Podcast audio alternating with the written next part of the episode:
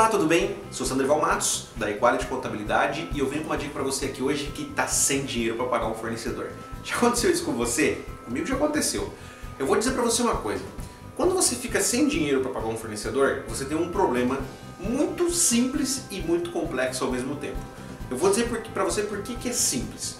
É, lá no começo da minha empresa, eu tive problemas, às vezes, de adequar, né? É, de, chegar dias do mês mesmo e falar, cara, eu tô sem dinheiro, vou ter que usar o cheque especial, ou é, vou ter que pegar uma reserva. Porque quando eu digo sem dinheiro, assim, não quer dizer que você não tem dinheiro guardado, mas ter dinheiro guardado para determinados projetos é importante que você tenha na sua empresa.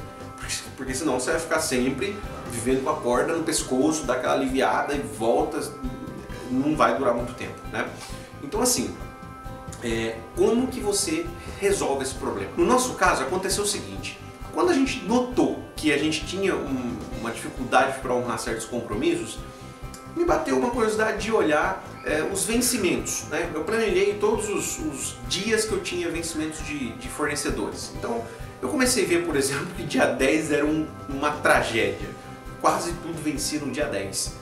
E às vezes no final do mês tinha alguns é, contratos que tinham um vencimento mais para o final do mês e que daí é, acabavam é, meio que sobrando, né? Só que por outro lado eu tinha me afogado aqui no começo do mês. Então, o que, que eu fiz? Eu comecei a entrar em contato com fornecedores a princípio.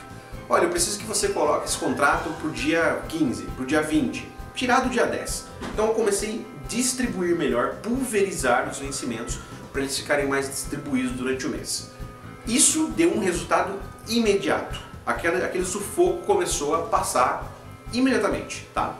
E aí eu percebi também o seguinte, tinha contratos que a gente tinha deixado muito à vontade, tipo, o cliente queria, tipo assim, a gente trabalha num sistema de eu trabalho e você me paga, né? Então, é, primeiro é executado o trabalho durante o mês todo. E aí o cliente escolhia, por exemplo, dia 30 o vencimento. Então eu trabalhava o mês todo e aí o vencimento era no dia 30 do outro mês, ou seja, 60 dias de trabalho, né?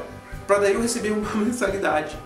Falei, pô, isso está insano, não, não, vamos mudar isso. Tudo bem que na hora que o cliente eventualmente rescindisse o contrato e tal, quando isso acontecia, eu tinha ainda mais um mês para receber. E eu percebi que isso dava muito trabalho também. Por quê? Ele já tinha ido embora, já estava negociando, já estava em relacionamento com outro contador. Então, ele, para ele pagar mais aquele mês era bem trabalhoso. Pagava, nunca tivemos grandes problemas com isso, mas assim, dava um trabalhinho. Então eu falei, não, peraí, os vencimentos têm que, têm que ser concentrados no início do mês. A gente já trabalhou o mês todo, já, já deu, já entregou todo o trabalho. Aí no começo do mês é justo que a gente receba. Aí essa foi a, a, a, o outro ponto que foi matador, porque daí eu tinha os vencimentos distribuídos, então eu comecei a manter mais saldo na conta bancária, comecei a manter uma possibilidade de fazer uma aplicação durante o mês, né? E, inclusive de parte do faturamento já deixa regrado, parte do faturamento vai para isso aqui, já comecei a direcionar isso de forma muito mais fácil. Bom, meu amigo, minha amiga, sabe tudo isso que eu te falei? Chama-se fluxo de caixa, tá bom? Então você tem que olhar na sua empresa, o fluxo de caixa tem ferramentas excelentes para você olhar. Se você não conhece uma boa ferramenta para isso, entre em contato com a gente, vai estar aqui na descrição do vídeo os contatos. Entre em contato que a gente é, vai te ajudar aí a arrumar uma ferramenta bem legal para você controlar o seu fluxo de caixa. Mas eu vou dizer para você o seguinte, sem controlar o fluxo de caixa, é muito pouco provável que você vai sair desse sufoco todo, tá bom? Então olhe para sua empresa, veja se isso não está sendo um gargalo para você e fale com a gente para resolver isso, tá bom? Ah, mas Sandrão, já tem meu contador. Não tem problema, entre em contato aí que a gente vai te ajudar só a resolver esse problema do fluxo de caixa. Isso é essencial para a tua empresa manter, se manter de pé, ok? Então, estamos falados. Se você gostou desse vídeo, dá um curtir aqui, dá um likezinho. Por favor, dá o seu like porque isso ajuda o canal a ganhar mais relevância para pessoas que estão procurando esse conteúdo igual você chegou até aqui, tá bom?